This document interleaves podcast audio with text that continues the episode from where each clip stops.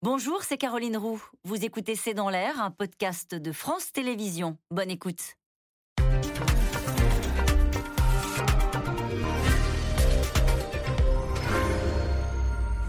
Bonsoir à toutes et à tous. Nous attendons vos questions, SMS, Internet et réseaux sociaux pour alimenter notre discussion. Elle est donc apparue au balcon à 96 ans pour célébrer avec son pays 70 ans de règne. Pendant quatre jours, la Grande-Bretagne va donc rendre hommage à sa reine pour euh, un jubilé de platine. Défilé militaire, Mess Garden Party, concert, les chefs d'État du monde entier ont rendu hommage à la souveraine qui a fait ses premiers pas, on le rappelle, avec Churchill et qui a vu passer dix présidents français. Une parenthèse dans un pays secoué par euh, les conséquences du Brexit qui voit s'effriter son rayonnement international avec un Boris Johnson fragilisé. Le Premier ministre, naturellement, assiste aux festivités. Il est aujourd'hui en sursis, contesté, y compris dans sa propre famille politique, après le Partygate qui n'en finit pas de ternir son image. La reine jubile. Boris Johnson décline, c'est le titre de cette émission. Avec nous pour en parler ce soir, Florentin Collomb.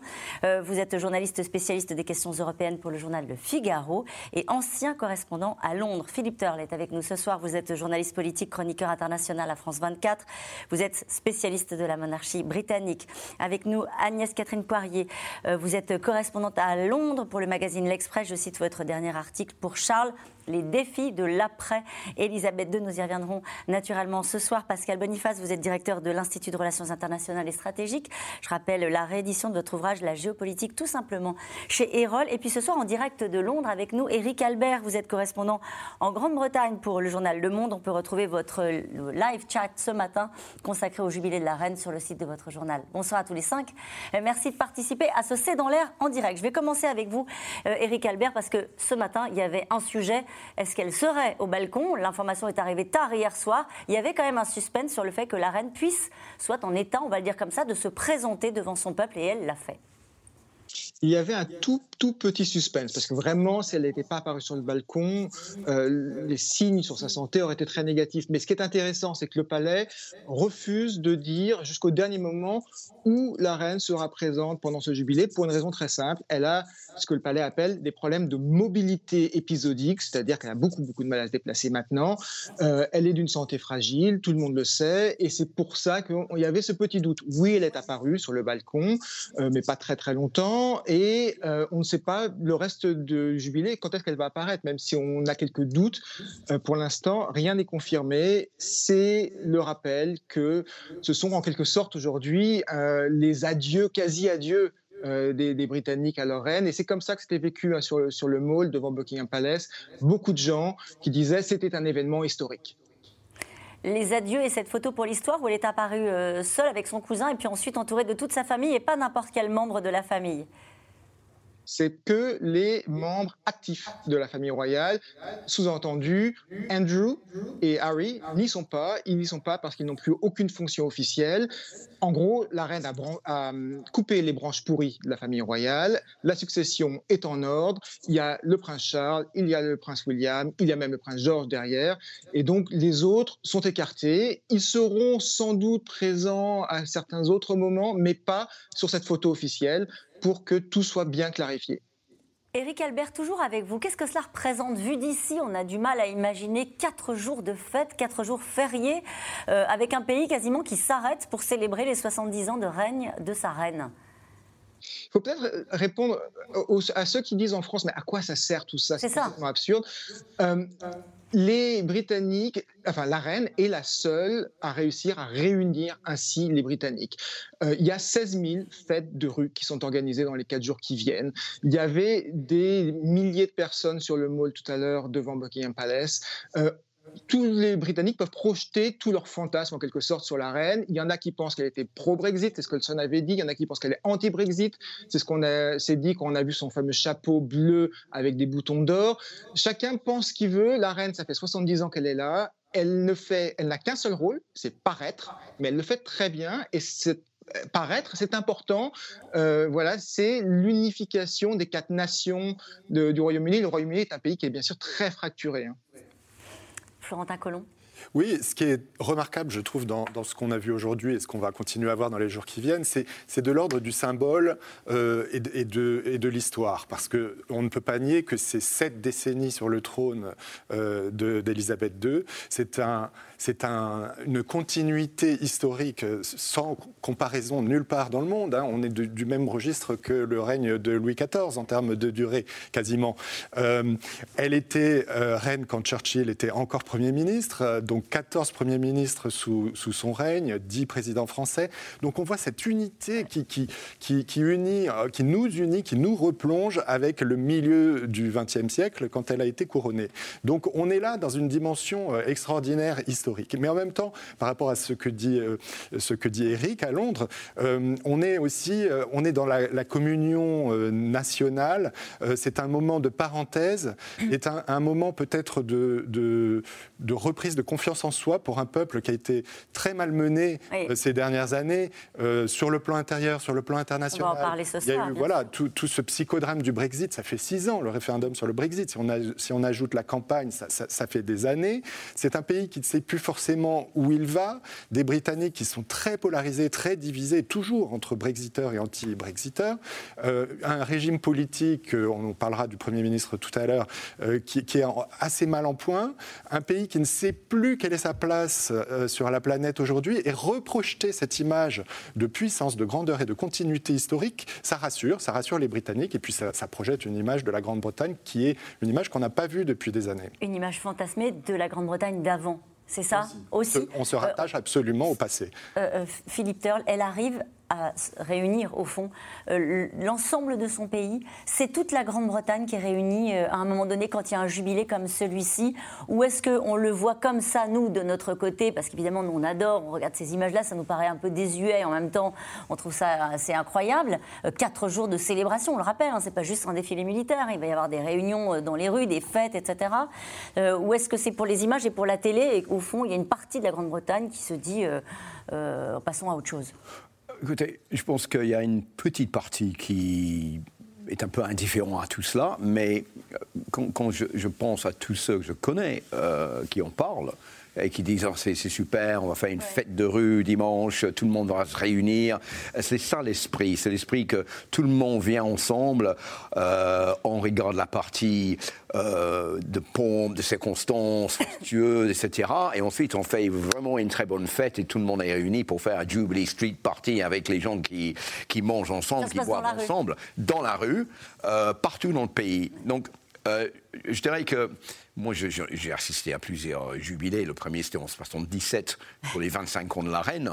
Et on a tous fait des fêtes. On était tous ravis de faire ça. On sentait une fierté d'être britannique. on fait des fêtes parce qu'on a envie de faire la fête ou on fait vraiment une fête pour, célébrer quand même? fêter les 25 ans à l'époque de la reine et aujourd'hui les 70 ans de la reine. On porte le chapeau melon avec en forme de Union Jack.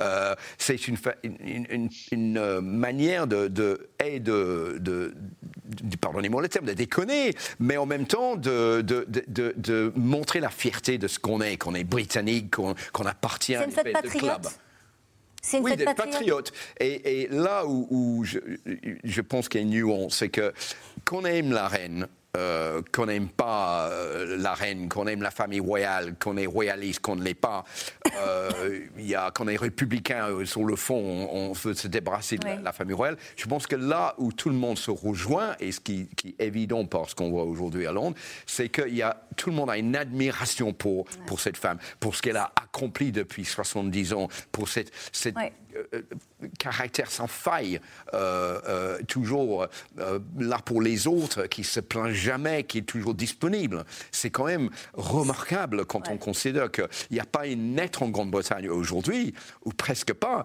qui peut se rappeler de l'époque avant Elisabeth II. On est tous nés sous elle, on a tous grandi avec elle, donc elle, est vraiment, elle fait partie de la famille. Vous avez raison, 87% des Britanniques n'ont connu qu'Elisabeth II comme reine. Admiration pour la personnalité, vous dites, mais admiration d'abord pour la longévité bah, c'est sa seule compétence. Je vais être un peu rabat-joie. Allez-y. Je vais faire ma républicaine, mais euh, sa plus grande compétence, c'est sa longévité.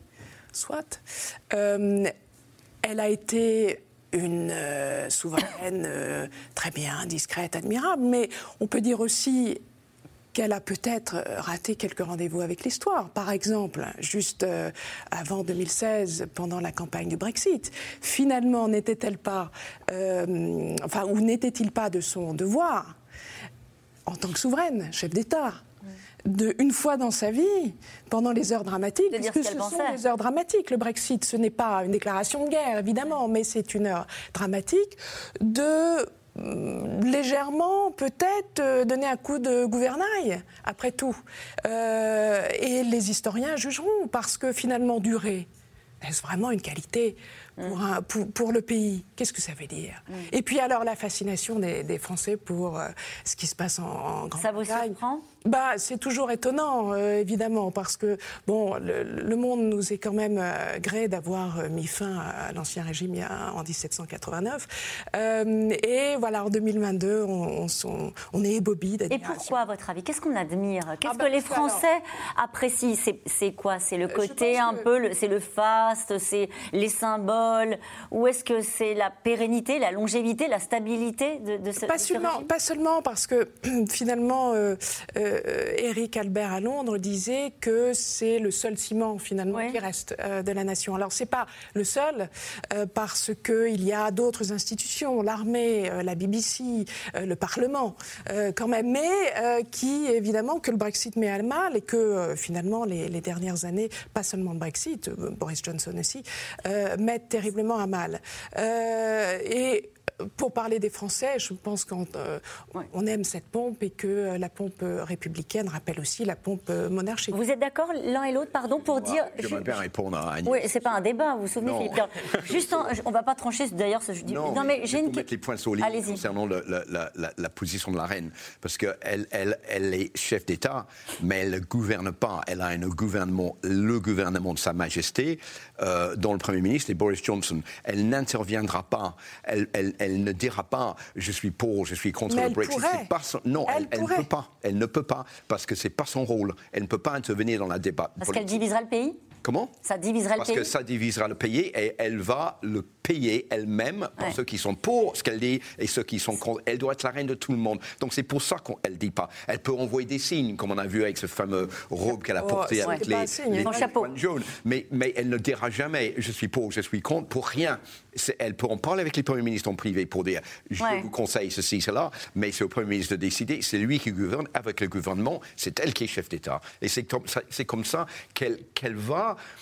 euh, sur le fond, euh, se préserver, et la famille royale aussi. Parce que le jour où la famille royale rentre dans le débat politique, la famille royale n'aura plus le respect du peuple. Est-ce que vous êtes d'accord, Philippe Tern pour, pour eux. Philippe, Turn, on va revenir sur les adieux. Je voudrais d'abord, avant d'aller au premier reportage, mais je vous posais la question sur euh, ce que disait tout à l'heure Eric Albert sur est-ce que c'était aussi une cérémonie d'adieu. Euh, mais Pascal Boniface, il y a eu des hommages du monde entier. Elle force le respect naturellement chez les autres chefs d'État, euh, puisqu'elle en a vu passer pas mal. Elle incarne quand même la dignité, contrairement à son Premier ministre, et elle, incarne l'union du pays parce que même la BBC est contestée. Boris Johnson veut l'attaquer, il y a des Britanniques qui se disent pourquoi pas. Donc en fait, euh, c'est vraiment l'un des rares facteurs d'unité. Euh, Brexit ou euh, pro ou Remain, ils sont d'accord avec elle. Et puis aussi, bah, finalement, au moment où les Anglais se posent la question sur leur rôle dans le monde, le monde entier regarde le jubilé, regarde la reine, et c'est aussi, euh, elle incarne Global Britain. Global Britain n'a en pas parler, beaucoup ouais. de réalité, mais elle a une réalité parce que le monde entier est en train d'admirer la reine, et il n'y a pas beaucoup aujourd'hui de Britanniques qui sont admirés dans le monde entier. Il y a des chefs d'État, alors je vous pose la question à vous, mais peut-être que l'un d'entre vous aussi peut répondre, avec lesquels elle a vraiment noué une relation. euh, avec, alors on, a lu euh, évidemment qu'avec Churchill, qui lui a mis d'une certaine manière le pied à l'étrier, il y avait une relation qui s'était nouée entre les deux. Mais dans les chefs d'État plus contemporains, est-ce que le passé, certains. De Gaulle et Mitterrand en France, Oui. euh, avec qui qu'elle a vu souvent, bon, comme elle est francophone et qui ont joué un rôle important, et aussi une coopération franco-britannique, même si De Gaulle s'est beaucoup opposé, euh, elle, elle le connaissait, il avait vécu à Londres, etc. Donc c'est certainement les deux présidents français dont elle a été le plus proche.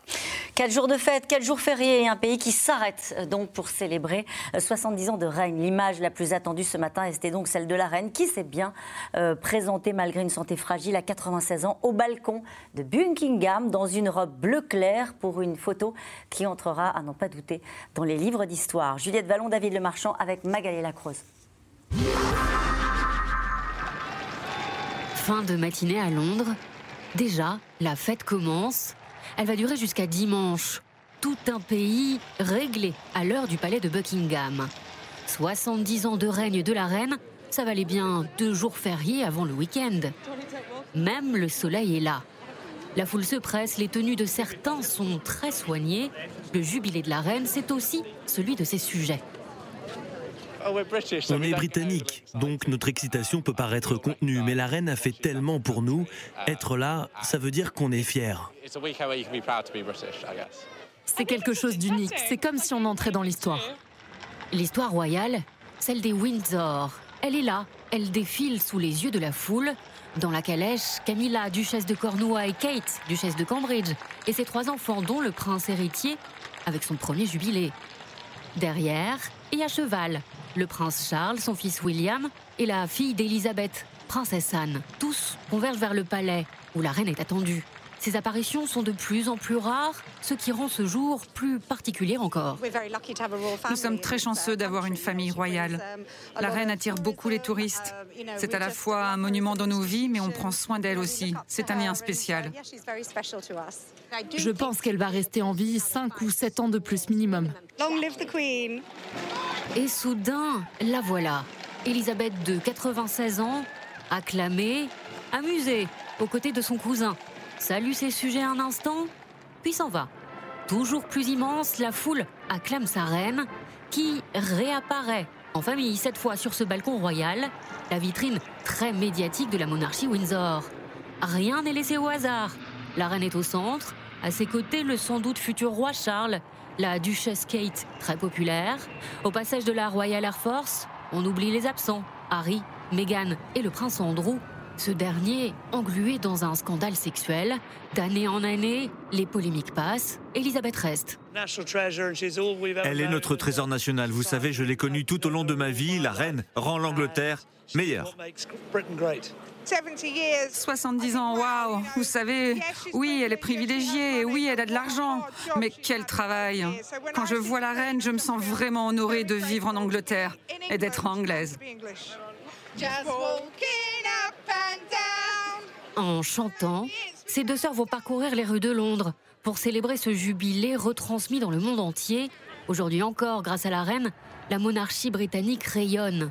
Symbole de l'amitié entre les peuples, les présidents français, actuels et passés, se bousculent aujourd'hui pour lui rendre hommage. Elle est d'une courtoisie extrême, elle est totalement bilingue, et elle parle la langue que vous souhaitez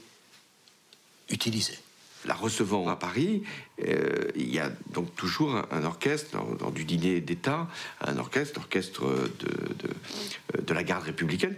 Et là, il y avait euh, une musique des, des Beatles. Euh, et c'était Jude. Et à peine si elle ne chantait pas la chanson. Vous avez été une présence constante et une source de sagesse pour les dirigeants de nos pays. Cette année, la 70e de votre règne, nous célébrons vos succès. Nous sommes reconnaissants de votre courage et nous partageons le respect et l'amour que les Anglais et les habitants du Commonwealth ont toujours eu pour vous. Pour son jubilé, la reine a reçu de la France un cadeau spécial. Une belle robe grise pour ce cheval de 7 ans, la star de la garde républicaine et un nom qu'elle saura parfaitement prononcer, fabuleux de mots courts. Juste parce que Pascal Boniface, votre réaction aux, deux extraits d'interview qu'on a entendus de François Hollande et Nicolas Sarkozy, on voit bien qu'approcher la reine, c'est pas approcher n'importe quel chef d'État. On les sent impressionnés. On les sent impressionnés parce que c'est à la fois un monument d'histoire. Il y a effectivement la longévité, le respect dû à la personne, et effectivement, il n'y a pas la même relation qu'avec un ils sont plus impressionnés par la reine que par Boris Johnson ou que par Theresa May ou Tony Blair, évidemment, parce qu'elle incarne autre chose. Donc il y a quelque chose un peu de, magique, de solennel, effectivement. Parler à la reine, c'est parler à l'histoire. Nicolas Sarkozy. Euh, que restera-t-il de l'unité de la famille royale et de la monarchie britannique après la mort d'Elisabeth II, Philippe Turn alors, on pose souvent cette question, parce qu'on se dit, ben, qu'est-ce qui va se passer? Est-ce que Charles deviendra roi? Euh, je ne sais pas combien de fois on m'a dit est-ce que Charles passera le relais, il donnera ça directement à William? La réponse est non. vous vous rendez compte, ça fait 70 ans qu'il attend ce rôle. Euh, il est à l'âge de la retraite, il a 74 ans cette année. Il n'a toujours pas le travail pour lequel il est formé. Donc il a peu de chance, sauf s'il meurt avant sa mère, qui va dire bah, finalement, j'ai pas envie de le faire. Mais est-ce qu'elle pourrait déclencher le Regency Act? Alors, on va euh, expliquer ce que c'est. Elle pourrait, mais je pense qu'elle ne le fera pas. Elle le fera uniquement si, pour deux raisons. Soit qu'elle, physiquement, elle ne peut plus assurer le travail. Mais déjà, elle est en train de passer le relais petit à petit en douce. On peut juste préciser ce que c'est. C'est en fait, c'est faire de Charles un prince. C'est ça comme on a eu en France une période de régence, euh, de faire Charles le, le, roi en attente, mais avec un rôle plus officiel. Euh, elle le fera uniquement si euh, elle est en capacité physique de le faire, mais c'est déjà un peu le cas. Ou mental, à, ce moment-là, je pense qu'elle elle abdiquera pour donner la, place à Charles. Mais Charles ne va pas ne pas accepter ce rôle, euh, ça passera pas directement à William. Mais ce qui se passera, c'est que le jour où la reine décède, Charles deviendra roi, mais ce sera pour une période relativement courte parce qu'il a déjà 74 ans. Éric Albert, sur cet aspect-là, c'est un sujet qui fait partie des discussions. Vous nous disiez tout à l'heure, en débutant votre intervention, au fond, ce jubilé, ce sont les adieux du peuple britannique à la reine. Ça veut dire que l'après est déjà dans tous les esprits, dans la mesure où nous disait Philippe Turle, elle a commencé par petites touches à passer le relais l'après, dans tous les esprits et de façon amusante, euh, les, médias britanniques osent à peine en parler en même temps. Ils sont tout en litote en permanence sur. Euh, mais oui, même la reine n'est pas immortelle.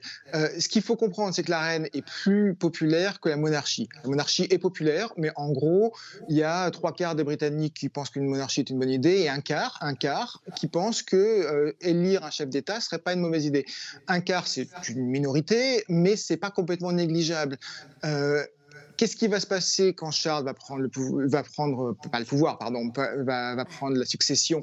Charles va devenir euh, roi, c'est une certitude, mais ce sera moins populaire. Et le risque, c'est un lent effritement qui aura ou qui n'aura pas lieu. Peut-être qu'il saura rebondir, peut-être que William saura prendre un rôle plus important, mais effectivement, c'est un vrai risque de qu'est-ce qui se passe après la reine.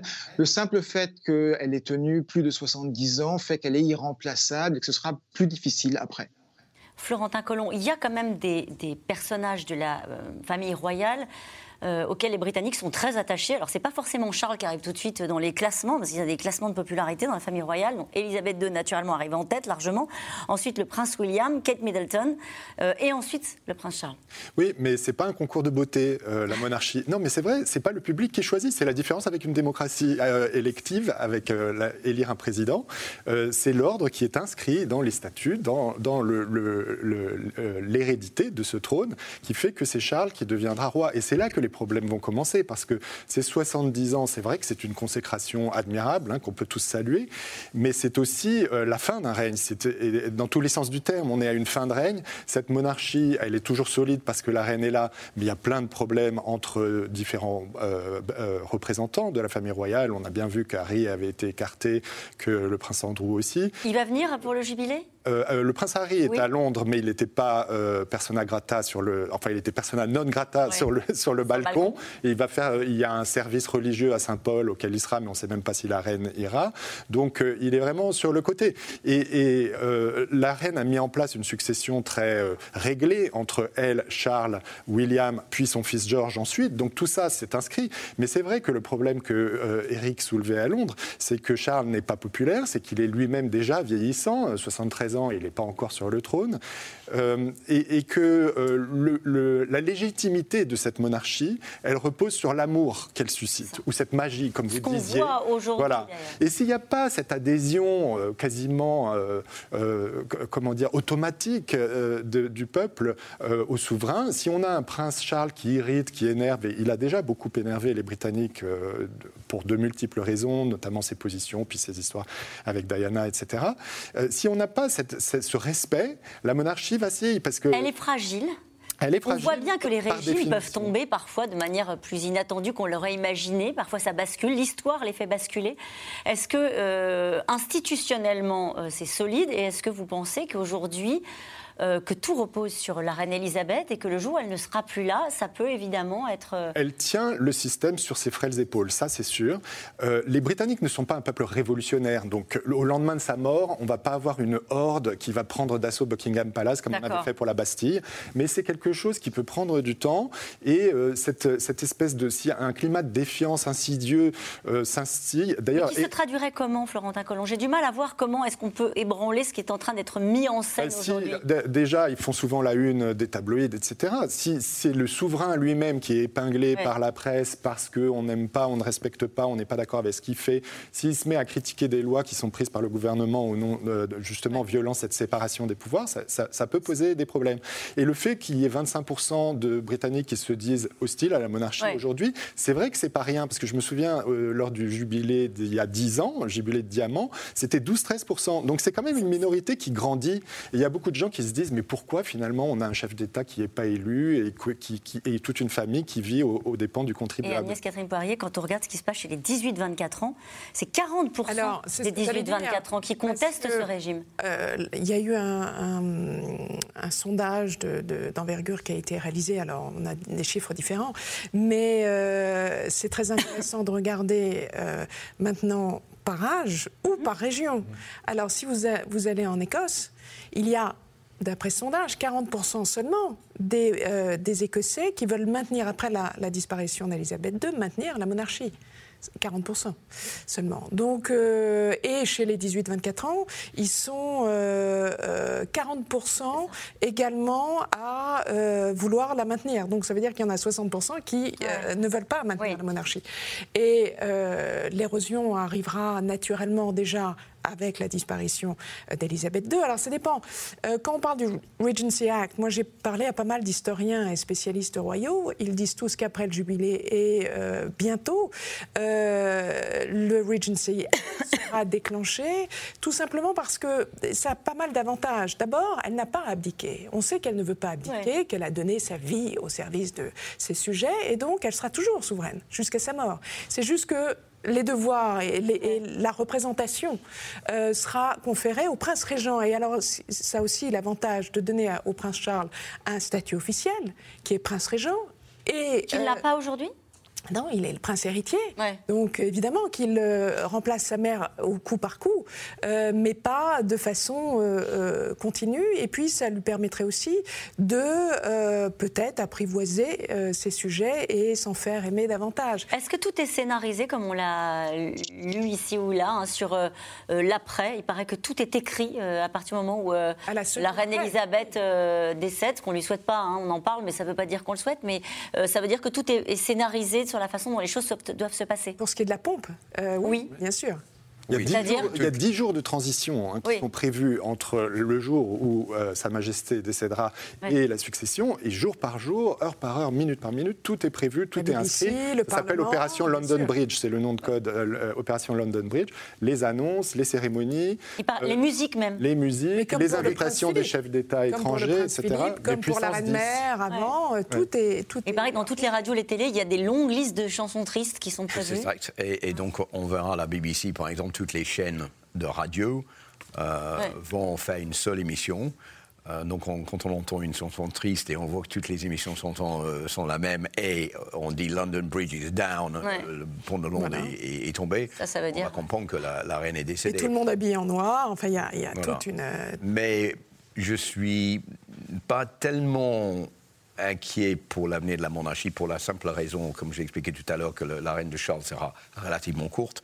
Euh, il a quand même repris un peu de popularité en Grande-Bretagne. Les, problèmes qu'il a, qu'il a eus lors de la, mort de Diana ou le divorce avec Diana euh, et le rôle de Camilla dans tout cela, il a été euh, un, peu pardonné par les Britanniques, mais là, il est devenu quand même populaire comme membre de la famille. Mais ça veut dire qu'il est bon dans ses premiers pas. J'ai vu que le 10 mai dernier, il a prononcé pour la première fois le discours euh, de la souveraine devant le Parlement, alors qu'il est écrit par le Downing Street. Mais est-ce qu'il est bon? Est-ce que dans ses premiers pas, quand il doit la remplacer au pied levé, vous avez fait les gros yeux. Donc on ne peut, pas dire que c'était extrêmement enthousiaste ah de l'entendre. C'est quelqu'un qui, a des années d'expérience. Euh, c'est pas, pas une novice c'est quelqu'un qui attend depuis des années le, départ de sa mère pour qu'il puisse la remplacer. Donc je pense que j'ai pas trop de soucis à faire à se faire vis-à-vis de sa capacité d'être de, roi.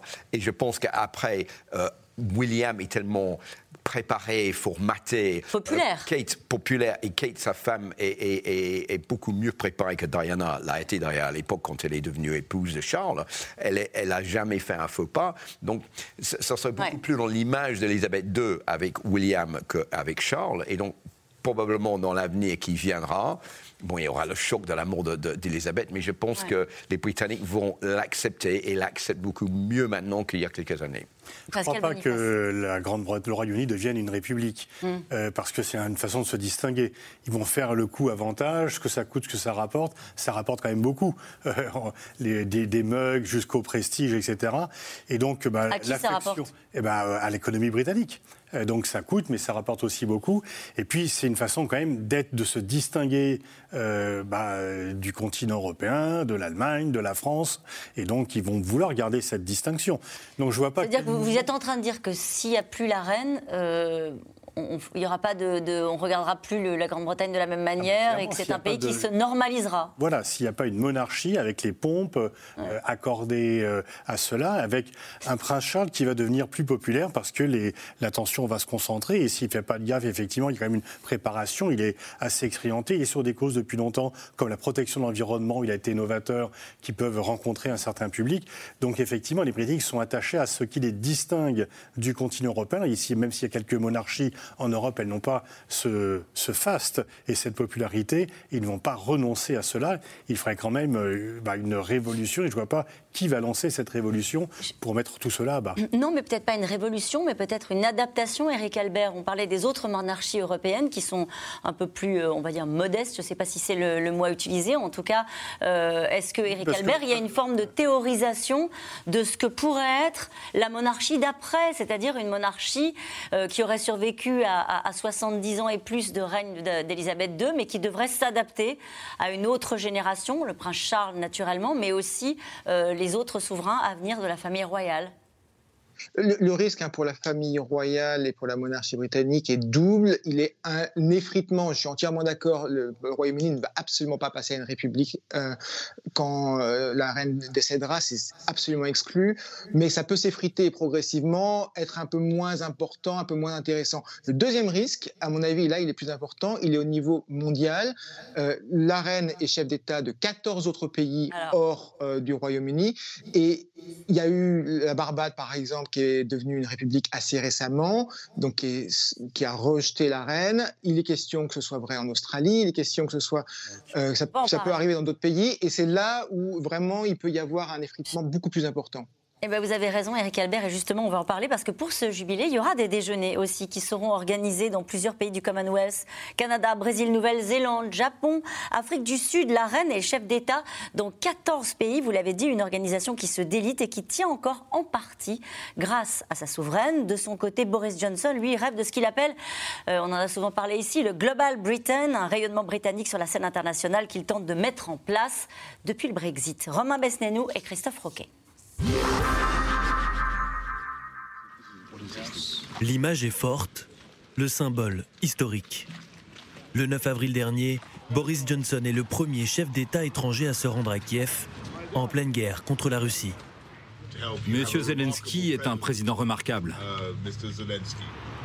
Le Premier ministre n'est pas venu sans arrière-pensée politique. Il propose à Volodymyr Zelensky une alliance militaire et économique inédite à laquelle se joindraient aussi des pays de l'Est européen comme la Pologne. Nous vous apporterons le soutien dont vous avez besoin. Le soutien économique, mais aussi bien sûr le soutien militaire défensif, pour lequel je suis fier de dire que le Royaume-Uni a ouvert la voie. Le rêve de Boris Johnson, développer la JET, la force expéditionnaire conjointe menée par les Britanniques, ici en plein exercice en Norvège. Une dizaine de pays du nord de l'Europe composent déjà cette alliance militaire parallèle et qui sait peut-être bientôt l'Ukraine du président Zelensky. La JET, réunie en mars dernier, lui a déroulé le tapis rouge. Nous avons les mêmes objectifs et les mêmes intérêts concernant la situation en Ukraine. Boris Johnson le sait, il a un coup à jouer. Livraison d'armes, boycott, aide humanitaire. Depuis le début de la guerre en Ukraine, le leader britannique tente de s'imposer sur la scène internationale. Après le Brexit, la Grande-Bretagne is back et elle veut rayonner à nouveau à travers le monde. C'est le Global Britain, voulu par Boris Johnson. On ne compte plus d'ailleurs les rencontres avec des dirigeants étrangers en deux mois seulement. Canada, Inde, Suisse, Pays-Bas, Japon, Finlande, Suède, Émirats. Et à chaque fois, l'annonce de nouveaux partenariats. Nous nous sommes mis d'accord pour lutter ensemble contre les menaces qui pèsent sur nous, sur Terre, sur mer ou dans l'espace. Nous partagerons nos renseignements et travaillerons ensemble contre les cyberattaques. Redorer le blason britannique, restaurer l'influence de l'ancien empire. Boris Johnson se voit modeste, comme le Churchill du 21e siècle. En 1941, Churchill et Roosevelt ont dû travailler main dans la main à la reconstruction du monde après la Seconde Guerre mondiale. Ensemble, ils ont signé la charte de l'Atlantique qui a posé les fondements de cette reconstruction. Aujourd'hui, avec le président Biden, nous ratifions une nouvelle charte de l'Atlantique pour affronter les immenses défis qui nous attendent. Une ambition stratégique, vitale, à l'heure où l'ancienne puissance coloniale est de plus en plus remise en question dans les pays du Commonwealth. Au Canada, où la reine Elisabeth II est officiellement la chef de l'État, le traumatisme des nations autochtones a été ravivé l'an dernier. À la une ce soir, des monuments renversés. La statue de la reine Victoria devant l'Assemblée législative a été déboulonnée par des manifestants. La statue de la reine Elisabeth II a elle aussi été mise à terre. En Jamaïque, le voyage du prince William en mars dernier n'a pas eu l'effet réconciliateur escompté, bien au contraire. Ces images du prince vêtu de blanc debout sur un Land Rover, rappellent aux habitants l'époque coloniale. Tout comme ses enfants, saluant le couple princier derrière un grillage. Comment ces deux jeunes blancs osent-ils venir ici et attendre de nous que nous baissions la tête devant eux, que nous nous mettions à genoux comme s'ils étaient des dieux? Cette époque est révolue, la monarchie est un vestige, c'est terminé. La crise du Commonwealth reflet du déclin de l'influence britannique, beaucoup s'interrogent qu'adviendra-t-il de l'organisation lorsque le prince Charles succédera à la reine Elisabeth II juste un petit rectificatif, le Japon avec lequel euh, Boris Johnson a signé un accord de, coopération, mais qui n'est naturellement pas dans le Commonwealth. Cette question euh, de Jean-Pierre dans le Barin, euh, suffit-il qu'un de ses États membres se déclare république pour ne plus faire partie du Commonwealth? On a vu que ça tanguait. Euh, et qu'aujourd'hui, ces images-là ne sont plus acceptables dans certains pays. Oui, ils sont, ils sont souverains, donc euh, euh, même s'ils font partie du Commonwealth. Alors le Commonwealth, c'est une alliance un petit peu bizarre de, 54 pays, 54 États plus la Grande-Bretagne, qui sont presque tous des anciennes colonies britanniques, parce que la, reine Elisabeth, elle a vécu la décolonisation, et en fait a été mise en place par le gouvernement britannique, mais vraiment sous l'égide d'Elisabeth II, cette union entre amis, anciens alliés, mais anciennes colonies aussi, souvent des pays euh, anglophones, euh, en Afrique, en Jamaïque, en Asie, il y a l'Inde, l'Australie, etc. Et dans ces 54 pays, il y en a 14 qui ont pour chef d'État la reine Elisabeth. Et ça, c'est de plus en plus remis en cause, comme on l'a vu dans le sujet, notamment en Australie, notamment au Canada. La Jamaïque euh, est en train de se poser la question et chaque pays peut souverainement décider de ne plus faire partie de la monarchie britannique. Mhm et de, et de se doter d'un statut de du Commonwealth. En fait, ce n'est pas antinomique. C'est-à-dire ah ben, euh, La preuve, elle n'est chef d'État que de 14 pays sur 54 du Commonwealth.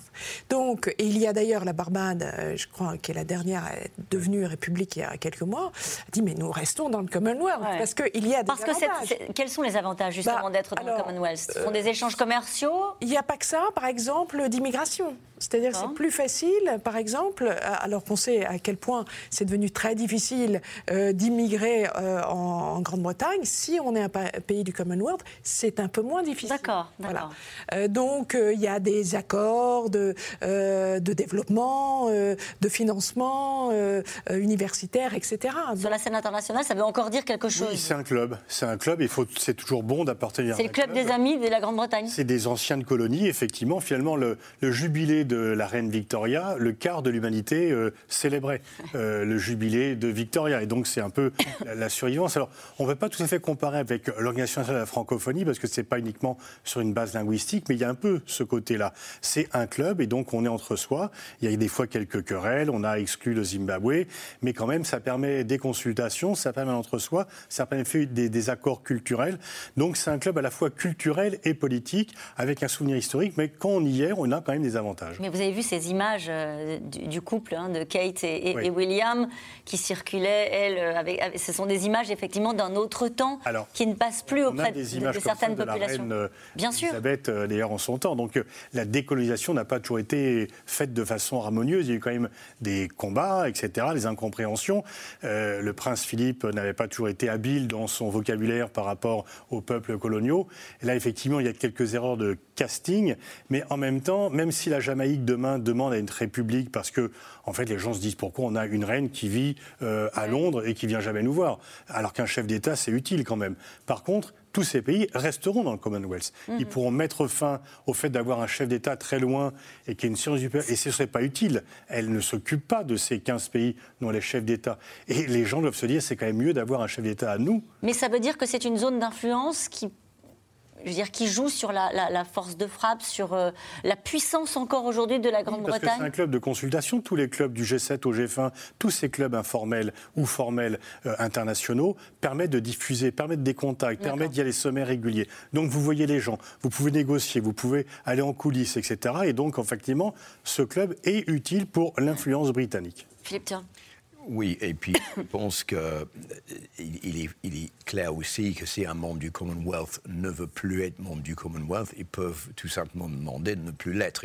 C'est aussi simple que ça. Il n'y a aucune obligation euh, de rester membre si on ne le veut pas. Donc c'est euh, un club qui est, je pense, pour beaucoup de pays important parce qu'il y a des, contacts, il y a des échanges, il y a des informations qui sont plus facilement échangées entre les différents membres. Et par exemple, la reine, autrefois, quand elle voyageait beaucoup, elle voyageait normalement toujours comme chef d'État de, Grande-Bretagne, mais elle a visité, je pense, 37 fois le Canada. Une fois, elle était reçue aux États-Unis pas comme la reine d'Angleterre, mais comme la reine du Canada. Et donc, c'est vrai que euh, euh, elle, joue un rôle aussi fédérateur là-dessus, mais je pense qu'il y a des pays comme l'Australie et le Canada, c'est clair qu'ils attendent le, décès d'Elisabeth II pour tourner la page, mais ils ne le feront pas par respect pour elle pendant qu'elle est toujours en vie. Eric Albert, qu'est-ce qu'on peut faire comme lien entre Global Britain et le Commonwealth? Global Britain, c'est un slogan vide de sens, euh, ah. inventé par Boris Johnson pour euh, vendre son Brexit. L'idée, c'était on va être une Grande-Bretagne qui va dépasser l'Europe et on va aller au-delà. Sauf que le Commonwealth, ça existait avant le Brexit. Brexit ou pas Brexit, ça ne change rien. La reine, elle était là avant le Brexit. Brexit ou pas Brexit, ça ne change rien. Boris Johnson euh, se rend à Kiev de façon tout à fait courageuse et il a bien eu raison de, de soutenir l'Ukraine, mais il aurait pu le faire dans l'Union européenne. Brexit ou pas Brexit, ça ne change rien. Donc là, Global Britain, c'est vraiment que du vent.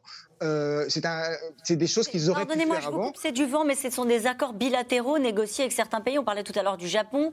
Euh, depuis le Brexit, il est allé, en tout cas, il a mis en scène. Est-ce que ça repose sur euh, du concret, des accords commerciaux ou autres, à vous de me dire. Mais est-ce que quand même, depuis le Brexit, il a réussi à nouer des partenariats en bilatéral avec d'autres pays?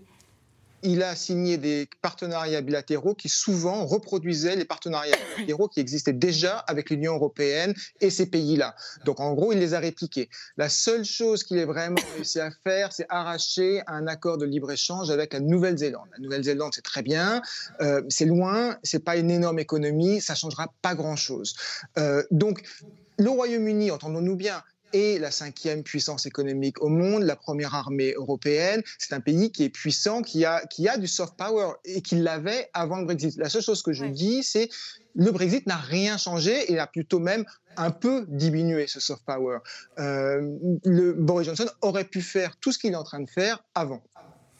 Il faut Oui, il faut quand même resituer les choses parce que euh, ce club, c'est bien sympathique, d'échanges informels euh, entre nations qui se comprennent, euh, c'est très bien, mais ça n'a aucun poids commercial. Et en fait, l'alternative qui était présentée par les Brexiteurs, dont Boris Johnson lors du référendum sur le Brexit, c'était de dire on va dépasser notre appartenance à l'Union européenne pour conquérir le monde ou renouer tous ces liens avec le Commonwealth. Sauf que commercialement, l'Union européenne, c'est 50% du commerce britannique et toutes ces nations, c'est 54 nations du Commonwealth, c'est moins de 15%, je dis de tête, mais c'est de cet ordre-là, sans doute. Donc ça ne pèse pas grand-chose. Et un accord de, de libre-échange avec euh, la Nouvelle-Zélande, c'est peanuts euh, dans le PIB britannique. Non, mais c'est vrai, c'est 0,01% ou 0,1% de PIB en plus à échéance 5 ans. Donc c'est trois fois rien. Et en fait, tout le défi de Boris Johnson pour concrétiser euh, Global Britain, c'est de passer des accords de libre-échange avec d'autres pays, les États-Unis, on en est très loin, euh, toujours pas d'accord. Ben, c'est toujours pas fait. Vrai que... euh, et d'autres puissants. L'Inde, il aimerait beaucoup. Il est allé en Inde récemment. Qu'est-ce qui a été signé alors ah Rien ben, pour le moment. Très peu. Il y a ah la Nouvelle-Zélande. Mais le Japon, c'est pas fait non plus. Avec le Japon, c'est un peu une réplique de l'accord ah, qui existait déjà avec l'Union européenne. Il est un petit peu plus ambitieux et il comprend un peu plus de choses. Mais donc, le défi pour la Grande-Bretagne aujourd'hui, c'est de euh, multiplier les accords commerciaux avec des pays.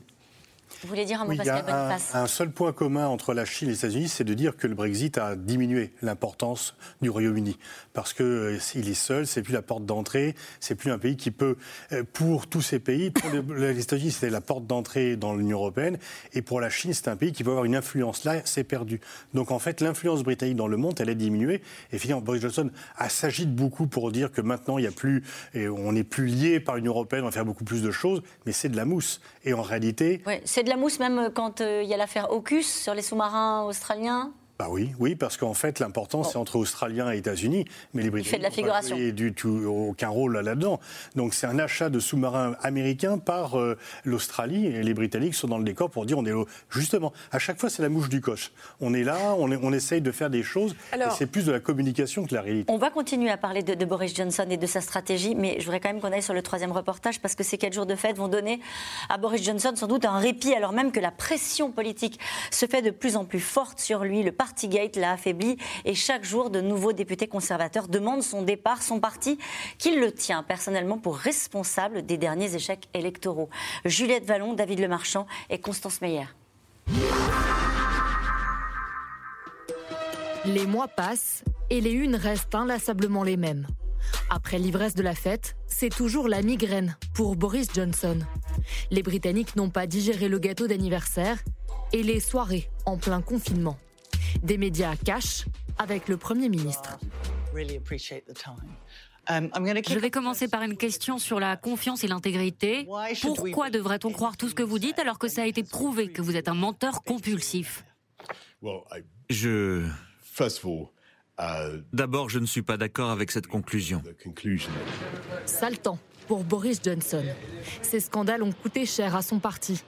Lors des dernières élections locales, les conservateurs ont perdu plusieurs fiefs. Ici, à Southampton, à deux heures de Londres, ils ont essuyé un revers alors qu'ils avaient gagné un an auparavant. Ce groupe de retraités ne décolère pas face au comportement du Premier ministre. C'est un privilégié, mais il ne semble même pas s'en rendre compte. Et c'est pour ça que tous les problèmes lui passent au-dessus. C'est simple, son temps est fini. Plus personne ne le croit. Il n'a aucune empathie. Il vit dans son palais d'ignorance à Downing Street. Le papier peint qu'il a fait mettre là-bas a coûté 27 000 livres. 27 000 livres, c'est bien plus que ce que beaucoup de gens gagnent en un an. Sujet sensible, alors qu'une inflation galopante touche les Britanniques. En avril, elle a bondi de 9%, un record depuis 40 ans. Une inflation qui menace même l'un des emblèmes du pays, les célèbres fish and chips. Ça, c'est un morceau de cabillaud. On va le mettre dans de la farine pour lui donner cette jolie panure. Une jolie panure à l'addition de plus en plus salée pour le propriétaire des lieux. Depuis le début de la guerre, il a du mal à se fournir en huile de tournesol pour la friture et en poisson, principal ingrédient. C'est énorme. 40% du cabillaud que l'on utilise dans le fish and chips vient de Russie. Et cela affecte les prix car on ne peut pas en trouver en ce moment. Et quand on arrive à s'en procurer, les prix atteignent des sommets. À cela s'ajoute l'explosion des prix de l'énergie, de lourdes factures qui l'ont contraint il y a trois semaines à mettre la clé sous la porte de l'un de ses établissements. À quelques mètres du port de Southampton, Charles Colles installe avec ses équipes des manèges pour le jubilé ce dimanche. Mais là non plus, l'ambiance n'est pas à la fête. La crise économique fait fuir les clients de ce forum. Les gens disent On n'a plus d'argent, chérie, on doit d'abord acheter à manger. Nous, on est les derniers sur la liste des loisirs. Et donc, on ne gagne pas d'argent. C'est de la survie. Et quand les manèges tournent, la facture s'envole aussi. Le moteur de cette attraction utilise 25 litres de carburant par heure. Par heure. Donc sur une longue journée, on va utiliser 2, peut-être 300 litres de carburant. Mes enfants veulent garder mon entreprise, mais est-ce qu'il y a un futur? Je ne sais pas. Face à l'inflation, le gouvernement britannique a annoncé 15 milliards d'aides pour les plus modestes. Liam cumule deux emplois pour s'en sortir chaque mois, mais il n'est pas éligible. Boris va aider des gens qui ne bossent pas. Par exemple, j'ai un ami qui a perdu son travail récemment et qui touche le revenu minimum. Eh bien, il va les avoir, ces aides contre l'inflation.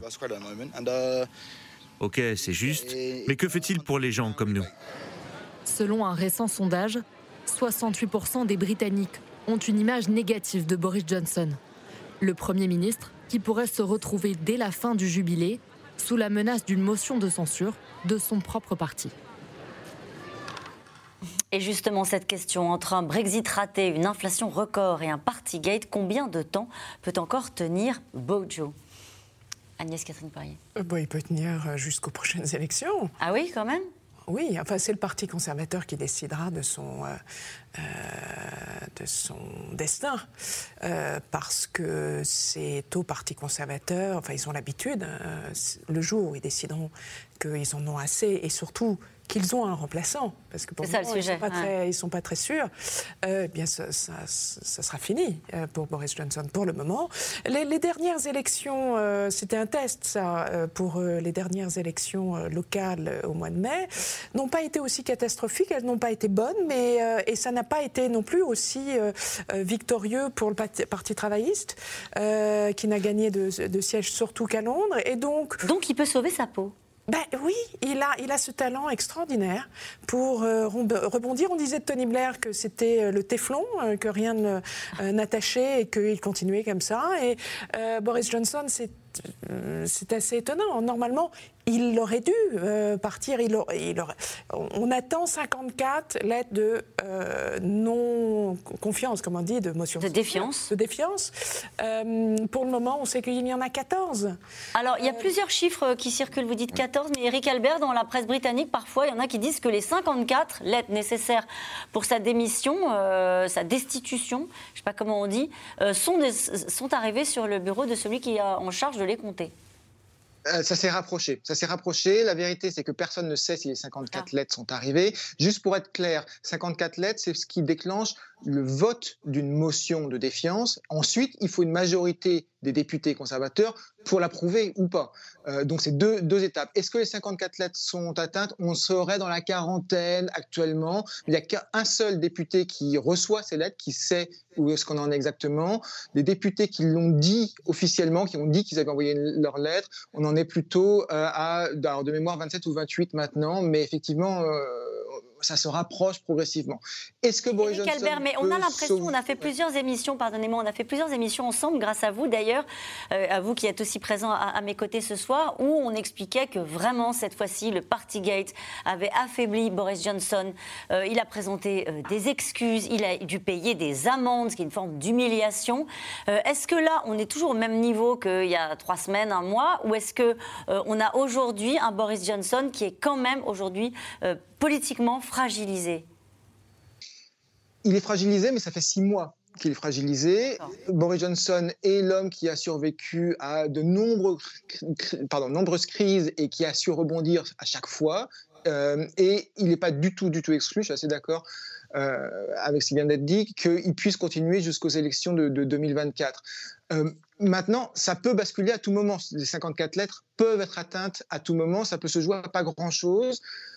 Ce qu'il faut comprendre, c'est qu'il a été vraiment sauvé par la guerre en Ukraine. Ça allait très très mal pour lui en février. Et puis, il y a eu la guerre en Ukraine. Et d'un coup, mettre à la porte un Premier ministre pour une histoire de fête, d'anniversaire qu'il a fait pendant le confinement, ça paraissait un petit peu euh, ridicule. Et donc, euh, ça lui a sauvé euh, sa peau. Là, il y a eu maintenant un rapport officiel d'une haute fonctionnaire sur ce qui s'est passé exactement.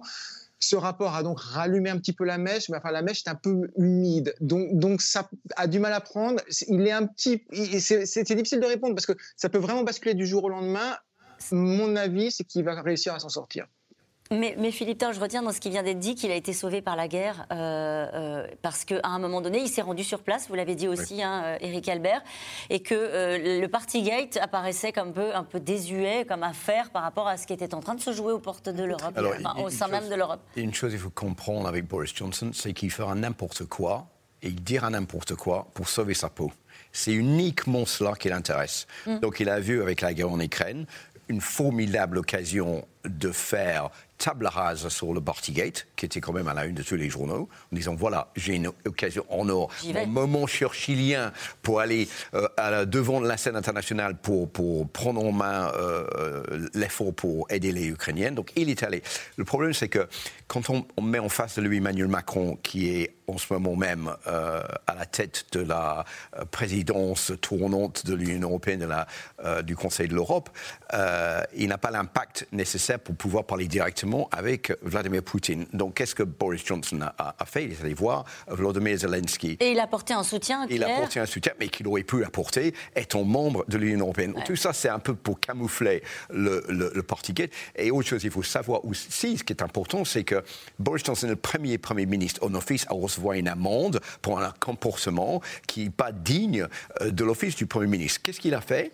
Il a décidé de prendre en main euh, le règlement interne euh, qui guide euh, les ministres, le code de conduite, pour le modifier pour qu'un un ministre qui soit euh, à partir de maintenant euh, trouvé en flagrant délit avec le pot dans, dans, main dans le pot de confiture ne soit plus obligé de démissionner, juste de dire je suis désolé et ou de payer une petite amende pour pouvoir rester euh, sur place. Et c'est pour s'auto-protéger lui-même au cas où il est face à d'autres accusations concernant le parti. Pascal Boniface, Il a trouvé un rôle tout à fait particulier dans la, avec la guerre d'Ukraine. C'est celui qui s'oppose finalement à la ligne de Macron et du chancelier allemand. Il va courtiser non seulement l'Ukraine, l'Angleterre a donné, le Royaume-Uni a donné autant d'aide que la France et l'Allemagne réunies. Et c'est aussi une façon de séduire les pays de l'Est qui estiment que la France et l'Allemagne ont passé trop de temps à discuter avec Poutine. Donc lui, c'est l'opposition frontale à Poutine et il veut incarner ce rôle donc pour se distinguer des deux pays dominants. Et d'être raccord aussi avec la politique des Américains. Avec les États-Unis, bien sûr. Et nous revenons maintenant à vos questions.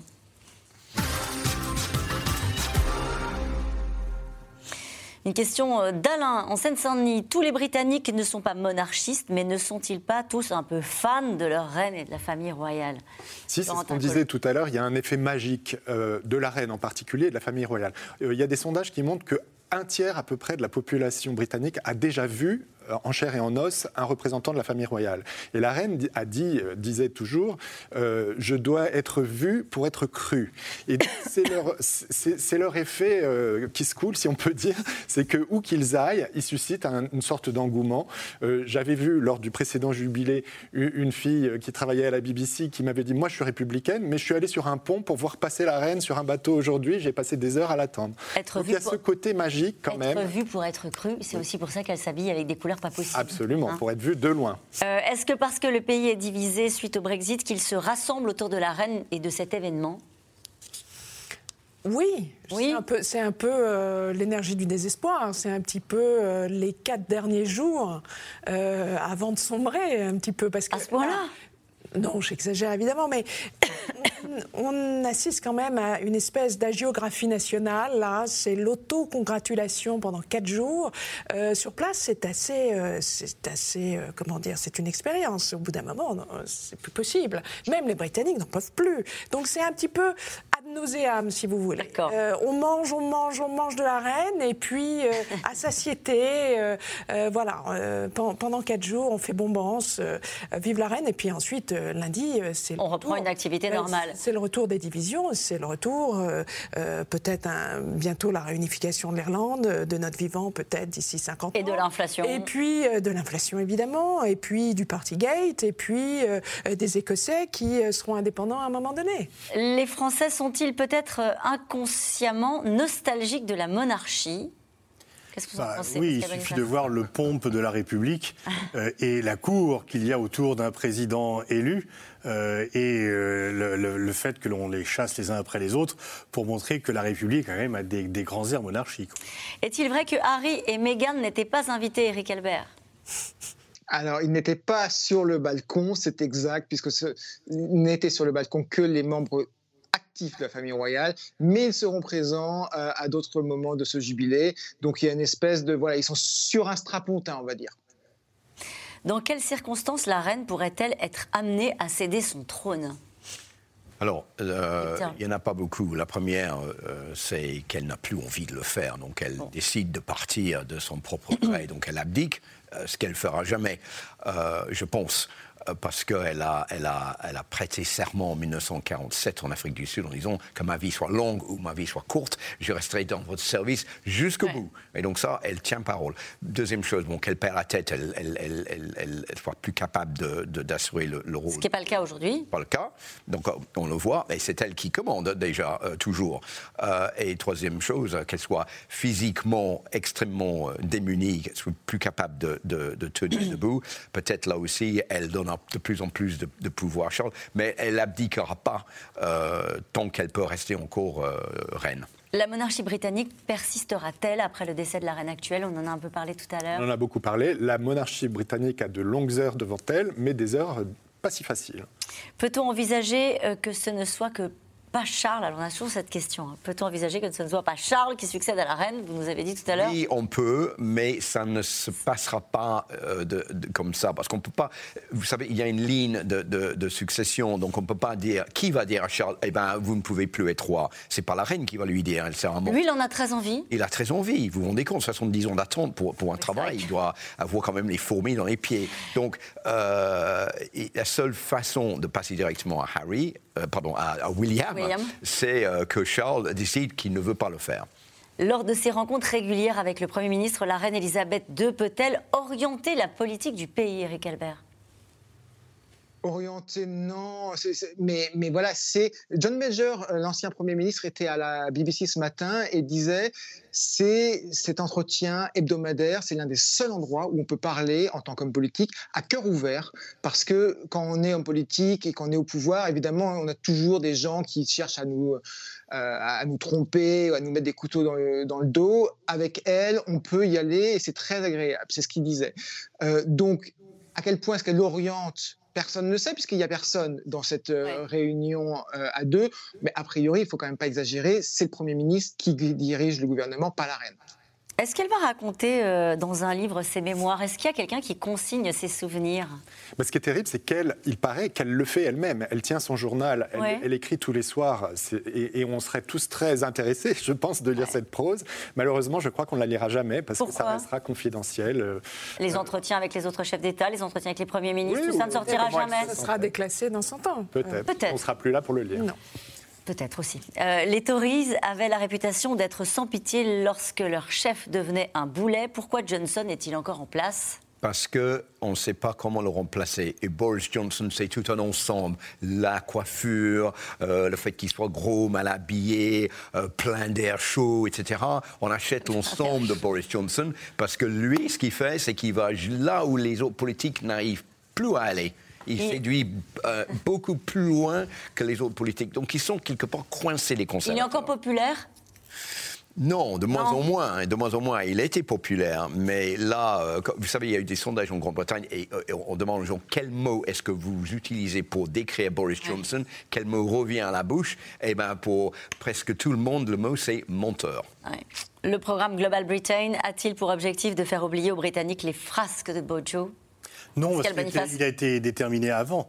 Il est destiné pour dire que le Brexit est utile et qu'il va libérer finalement les Britanniques qui étaient enserrés par l'Union européenne. Alors maintenant, il peut, la guerre d'Ukraine est plus là et l'implication de Boris Johnson dans le soutien à Zelensky est plus là pour faire oublier ses frasques. Que reste-t-il vraiment du Commonwealth? A-t-il encore un sens et un poids géopolitique ou n'est-ce plus euh, qu'un terme sans substance? Non, c'est un terme avec substance. C'est un club, un club avec des, des, des consultations intenses et fréquentes. Il y a une sorte d'entre-soi et ça permet effectivement d'éviter un éloignement des pays qui souvent n'ont plus grand-chose à voir entre eux se réunissent grâce au Commonwealth. Une question de Nathalie en Gironde. Pourquoi les autres monarchies européennes ne sont-elles pas aussi grandioses et solides que la monarchie britannique? Parce que les autres pays n'ont pas le rôle parce que Londres se voit comme le centre du monde, il l'a été, il le voit toujours, et les autres monarchies ne pensent pas, les autres pays ne pensent pas qu'ils ont un rôle mondial. Et donc euh, ça, c'est vraiment typique euh, aux Britanniques et un peu aux Français aussi. Éric Albert, cette question, oui, un peu aux Français aussi. Éric Albert, finalement, que retiendra-t-on du règne d'Élisabeth II 70 ans en deux mots, ça va être compliqué à résumer, mais moi ce que je retiens, c'est euh, cette extraordinaire popularité. Ce que je disais tout à l'heure, son seul rôle, c'est de paraître. Elle l'a fait très bien. Euh, on peut imaginer, on peut dire que c'est complètement frivole. N'empêche que qui d'autre que elle sera capable de créer 16 000 euh, pique-niques de rue et capable d'avoir 2 milliards de téléspectateurs qui regardent ça à travers toute la planète. 2 hmm. milliards de téléspectateurs, c'est effectivement ce qui s'est passé aujourd'hui et ça va durer 4 jours. C'est la fin de cette émission. Il est l'heure de retrouver Anne-Elisabeth Lemoine et toute l'équipe de C'est à vous. Bonsoir. Anne-Elisabeth. Bonsoir Caroline On espère récupérer quelques-uns des 2 milliards de spectateurs qui suivaient le jubilé de la reine. Euh, la monarchie britannique au menu bien sûr ce soir dans cet avou, mais aussi la justice américaine avec le procès le plus médiatisé de ces dernières années. Johnny Depp face à son ex-campagne Amber Heard, un verdict qui divise et comme un malaise après ces six semaines d'audience. Merci à vous d'avoir été à mes côtés pour accompagner ce, jubilé. Je vous rappelle que vous pouvez retrouver C'est dans l'air quand vous le souhaitez en replay et naturellement aussi en podcast. Belle soirée. Demain, vous retrouvez Axel de Tarlet pour un nouveau C'est dans l'air.